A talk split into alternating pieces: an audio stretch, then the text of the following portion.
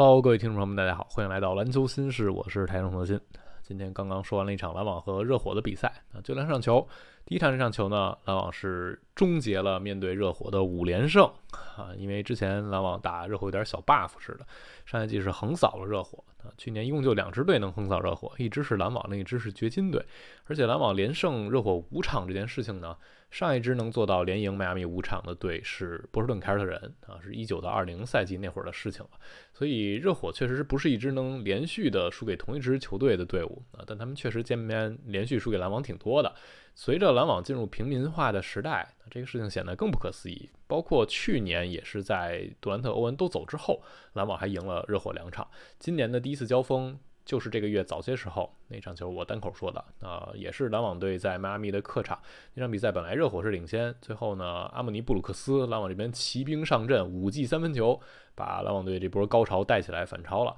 今天这场比赛呢，大家可能也还是会带着一点小幻想啊，篮网能不能把这个 buff 延续下去？但是这场比赛是输掉了。啊，篮网这边今天继续没有托马斯和本西蒙斯这两个人不在呢，篮网在转换进攻和阵地进攻两块儿巨大的缺失，而热火这边赢回了凯莱布马丁啊，他们主要的核心框架里就只有西罗是继续因伤缺阵的。这场比赛打下来最简单直观的感受啊，就是如果四平八稳，双方正常发挥，篮网队是很难赢热火的。啊今天热火队他。最简单粗暴证明一点，就是你这边十勾圈 K 再多啊，不如我这边有猫啊。吉米巴勒今天这场表现是巨星级别的，三十六分，五个篮板，三个盖帽，三助攻啊。吉米这场球呢是赛季个人的新高，这个赛季打下来，你会觉得前面啊。吉米的常规赛初期的几场球更像是他季前赛，因为他季前赛没打，所以他是慢慢慢慢热起来。上一场是打黄蜂三十加，赛季第一个，今天是继续再砍三十加。这场比赛吉米在第三节单节拿了十八分啊，那一节也是热火彻底把优势建立起来的一节。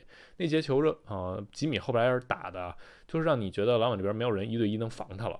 打大乔可以打啊，然后错位点朗尼沃克也可以点，包括。呃，像后面罗伊斯奥尼尔上来是正常对位防金巴勒，结果被吉米连打两个啊，一个就是一步啊，直接用虚晃假动作一启动就过掉罗伊斯奥尼尔，再一个就是背身翻身投了一个中投，那个球是二加一，所以吉米这样的状态呢，篮网队单兵防是很难防住的。再加上阿德巴约打篮网就总还是他的体型和对抗能力有优势，今天拿了二十分。其实我觉得阿德巴约今天也没有特别有侵略性，还是有很多铁血中投，包括像邓罗今天继续延续很好的三分手感啊，扔进了六记三分，拿了二十六分。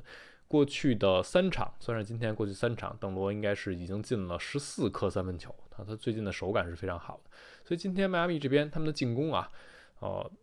你看这个命中率，百分之五十一点九的运动战命中率，四十二点九的三分，九十五点八的罚篮啊，二十四次罚球出手，只丢了一颗球，所以热火今天的进攻是几乎没有瑕疵的啊，他们失误控制也更好，篮板球丢的也不算太多。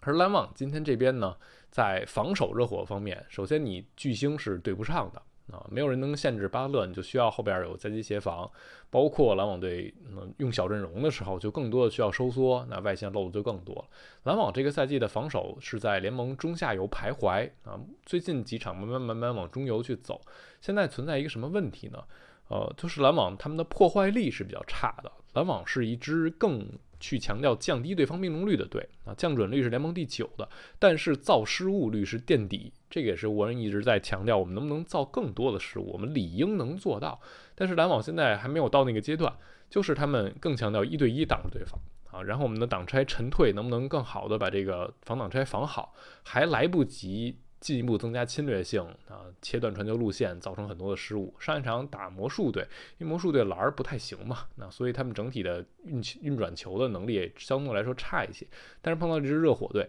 单点爆破人家能力有，然后今天角色球员三分回应也好。那今天热火首发有三个人进三分，替补每一个人四个人都进三分球了，确实就让篮网也挺难防的啊！你想稍微收缩一些，想给球施压，但是对方传导出来空位机会都是能投进的，这对篮网防守来说是挺困难的。所以我觉得后续篮网还是要去琢磨一下，怎么能够利用好克拉克森的护框。把整个防守的侵略性、破坏性再提升一个台阶。而今天这场比赛，更多的给人直观的感觉，可能还是篮网队进攻和热火不是一个档次的啊。篮网今天虽然也扔进十四颗三分球，百分之三十八点九的命中率还是非常高。赛季打到现在，篮网场均三分出手联盟第五啊，命中率第四，都是很不错的。啊，但是呢，没有特别稳定的单点爆破点，还是非常明显的能体现在场上的。大乔今天又是没有能把效率提起来啊，十五中六拿二十三分，虽然是全队最高，但是你看到他在阵地战的时候没有办法像金巴勒一样，我拿到球在我手里啊，一对一我找一个合适的对位我就打了，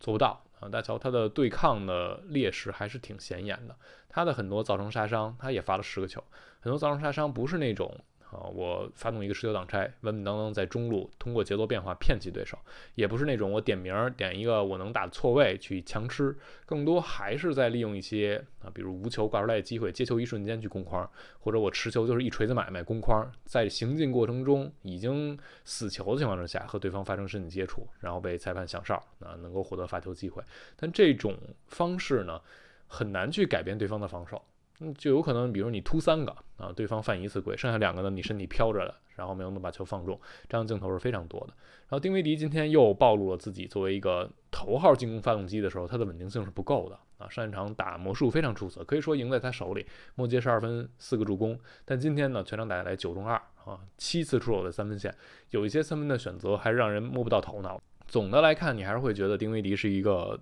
过于保守的啊，控制球的控卫，想让他具有侵略性的改变对方防守阵型是很困难的啊。所以当篮网需要有人能发起进攻的时候，丁威迪也没有办法稳定的做好这个事情。然后今天篮网角色球员，我觉得是中规中矩的发挥。芬尼史密斯又进了三颗三分球，卡约今天受到犯规的困扰，也投进三颗三分球。替补上来，朗尼沃克又干了二十三分啊。在很多的回合里，你看上去沃克是持球主攻稳定性最好的，或者说。突破的犀利程度最强的，真的能够帮你把球干进的。本来这个角色可能是托马斯啊，然后现在托马斯伤了之后，沃克来扮演，他甚至给人的感觉要比大乔强攻能力还好一些啊。这个就是篮网目前存在的一个现状了。甚至今天沃恩也上了沃特福德啊，想增加前场的处理球的能力。打到最后一节的时候，当篮网被甩开的时候，沃恩上了小阵容啊，想要通过全空间去搏一把。但你的小阵容呢，一来你在进攻端还是缺乏撕裂防守的能力，那这个时候大家在三分线外站一圈，空间也没有那么的好。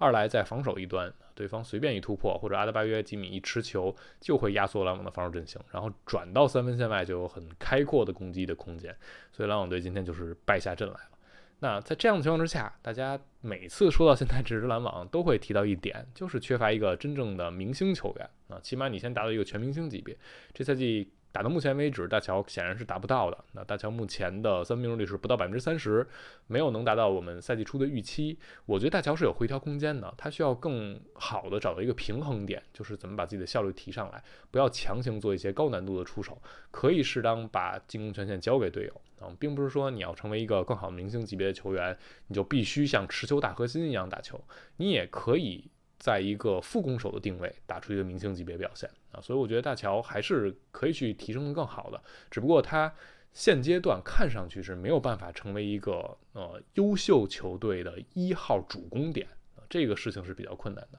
这支篮网队可能也需要慢慢的去给大乔转变角色，同时看他到底上限在哪儿。那在这样的情况之下，大家就会那不断想，哎呀，哪支球队这个核心要走人啊？那最近有没有什么风吹草动啊？那我们看到有一支球队啊，这个超市要开门了。这支球队就是芝加哥公牛。赛季初的时候，我们也聊到过公牛，谈到过这支球队到底要不要重建啊？当时我们是觉得，呃，在朗佐鲍尔继续赛季报销的情况之下，公牛卡在这个位置真的挺难受的。他们理应去做一些变化，而现在这个变化可能就来了。因为拉文的留言，过去的一年多两年的时间都在传，但是这一次不太一样的地方呢，就是拉文自己。啊，也有点改变口风了就是过去他总会说，如果这个话不是从我嘴里说出来，你们就别信。但是这一次，当记者问到这些流言蜚语的时候，拉文面对镜头说的是什么？他说一切都是生意啊，还没有到聊这些的时候。如果到了，我会告诉大家。这其实已经不言自明了啊，就是在这些流言蜚语当中，确实是有一些背后的故事的。也就是拉文和公牛队肯定是在想我们要不要分道扬镳。那今天传出来一些消息，比如说我们看到湖人队啊传出来对拉文是真的感兴趣，他们可能不会用小里弗斯做筹码，更愿意用拉塞尔啊、包村垒或者文森特呀，再加上佩平的呃合同，再加上可能有选秀权，再搭上一个。啊，因为湖人这边他们的这些夏天签的球员，比如说像拉塞尔、像巴村，他们是需要十二月十五号之后才能交易的啊。所以，即便湖人对拉文有意，也不是这最近一两天、两三周就能解决的事情啊，也还是要往后看。而剩下一些有意拉文的队伍呢，呃，目前看上去还没有特别明确的队伍出现啊。一些被传的，比如说七六人，甚至像啊热火，他们对拉文的兴趣到底有多高，我们还说不好。另外有一支队啊，就特别缺大当家，这支队就是小破网啊，也会有人提到他们和拉文之间到底要不要产生一些联系。那今天我们看到了啊，雅虎的记者杰克菲舍尔他是说篮网对拉文是不太感兴趣的。我觉得这是在情理当中的啊。我们就很简单列组数据啊，这 A 名 A 球员啊，场均二十一点五分，六点五篮板，四助攻，二点六失误，一点二抢断，真实命中率百分之五十五点五啊，回合占有率百分之二十五。B 球员。二十二点二分，五篮板，三点一助攻，二点二失误，零点九抢断，真实命中率五十四点二，回合占有率百分之二十七。这两个球员谁好谁差？大家可以去想一想啊，可以再琢磨一下这个数据谁好谁差。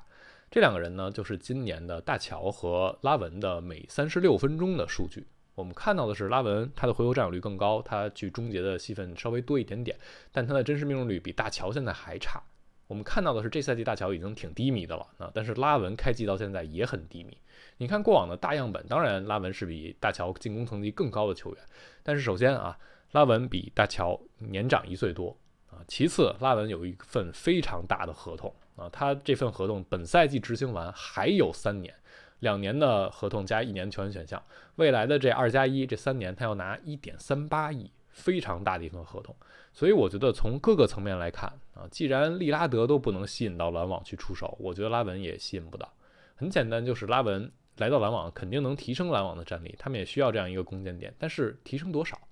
如果我所球队未来的空间就是把球队从一支争季后赛的队伍变成了一支更有希望争季后赛的队伍，那我觉得这样交易是大可不必的。啊，很多人会提到，可能你用你自己这边也不想要人尝试去交易呢，比如本西蒙斯。那西蒙斯这个赛季现在又是啊臀部背部这个伤啊，看上去不知道什么时候能好利索。那在这样的情况之下，你会琢磨一件事儿，就是人家公牛凭什么要西蒙斯呢？那如果是篮网用西蒙斯做主要筹码去和公牛谈拉文，那就变成了篮网拿一份目前啊价值没有那么好的这个球员，就是。从战力上来说，西蒙斯肯定不如拉文的，但是西蒙斯的合同要比拉文要短。如果篮网要做这样的交易，就相当于你得搭上一些选秀权，用西蒙斯换来拉文，而拉文又是一份长合同。从合同的角度来说，我觉得这两个人孰优孰劣真不好说，因为西蒙斯两年之后他到期了，那二零二五年的时候，篮网理论上至少能创造出来一个顶薪的空间。这就意味着，如果你要换回拉文，那到时候这个薪水又会被堵住，你可能运作的灵活性就大大下降。那这样呢，嗯，一考虑呢，我觉得从舰队未来的这种长远的打算来看啊，篮网也不应该去追求拉文啊。事实上，能追求拉文的队伍，嗯，理论上多，但实际上谁真的会出手也不好说，因为他这份合同真的太大了。而拉文又是典型的攻击手类型的球员，这个赛季他的场均得分、场均助攻都是近六年最低的，而且真实命中率也很不好看。啊，配上这份大合同，即便他能回调，你对拉文的这个评价可能也会有一些波动啊。而且拉文他是毕竟是偏攻击手啊，无球得分和有球得分都挺强的，但是你很难相信他作为一个大当家能够带领球队走多远。那二当家的话。那哪些球队能接受一个四千多万的球员扮演二当家，能去争冠？那这也是比较难的，就需要你大当家的水平是非常高才可以的。所以篮网队啊和拉文，我觉得就不要产生什么联系了。而其他的那些队伍啊，想要去有意拉文的，也得好好琢磨琢磨啊。因为这个时代，我们看到上一季的 EPM 和拉文半斤八两的是谁呢？是比尔。那比尔是什么情况呢？他是去一支啊众星云集的太阳队，他扮演三当家。那如果拉文扮演桑塔加，听上去也是挺合适的，但没有几个球队真的有这个空间、有这个条件让他去扮演森当家吧？啊，所以我们就看看吧。啊，湖人理论上是可以的，但我看到了很多湖人球迷也不太希望这一笔交易发生。另外呢，公牛这边德罗赞和卡鲁索也吸引了一些兴趣，尤其是卡鲁索。卡鲁索可能是公牛超超市开张之后啊最受欢迎的商品。啊，看上去至少十几支球队对他有意，基本上哪支季后赛球队都需要一个卡鲁索啊，便宜好用，而且又是很团队的球员，这是可以理解的。好，今天我们就聊到这儿啊。关于篮网队目前的一个现状啊，大家还是保持耐心啊。您觉得篮网是不是需要在截止之前做一些动作？如果真的做动作，